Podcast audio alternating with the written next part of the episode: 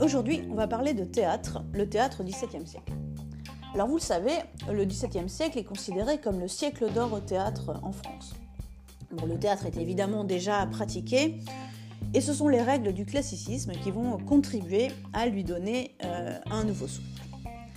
Alors, les hommes du grand siècle continuent à lire les auteurs antiques. Hein. Ils ont maintenant pas mal de traductions.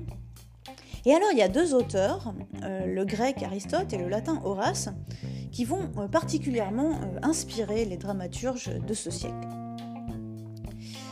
les classiques adorent les règles, vous le savez, et donc on va voir bah, quelles règles ils vont tirer de ces deux auteurs.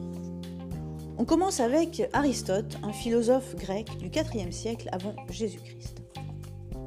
Dans la poétique, hein, c'est le titre de son œuvre, il explique comment écrire une pièce de théâtre. Il donne en quelque sorte des recettes pour écrire une bonne comédie, une belle tragédie.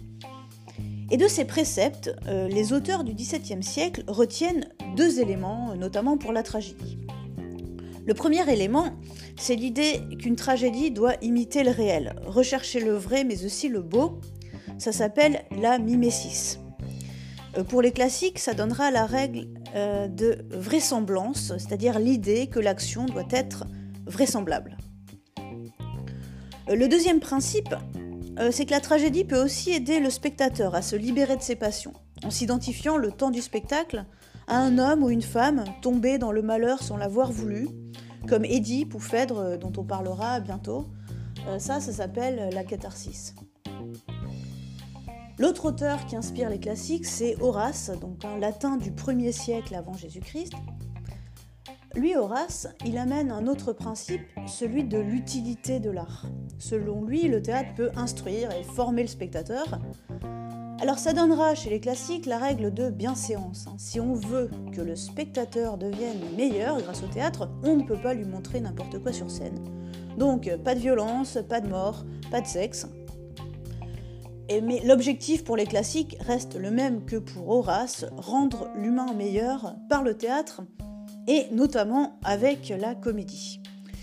Euh, d'ailleurs, Molière utilisera cet argument pour défendre Le Tartuffe, hein, c'est une de ses comédies qui sera censurée, et il citera un poète contemporain euh, qui dit en gros la même chose qu'Horace. Hein, la comédie peut corriger les mœurs, les habitudes par le rire. Alors à tout cela s'ajoute une autre règle, hein, celle des trois unités. Alors ça c'est pour densifier l'action, pour la rendre plus intéressante. Donc trois unités, euh, l'unité de lieu, euh, l'action doit se dérouler en un seul lieu. L'unité de temps, euh, l'action doit tenir en une journée, 24 heures chrono. Et l'unité d'action, la pièce de théâtre ne doit comporter qu'une seule action.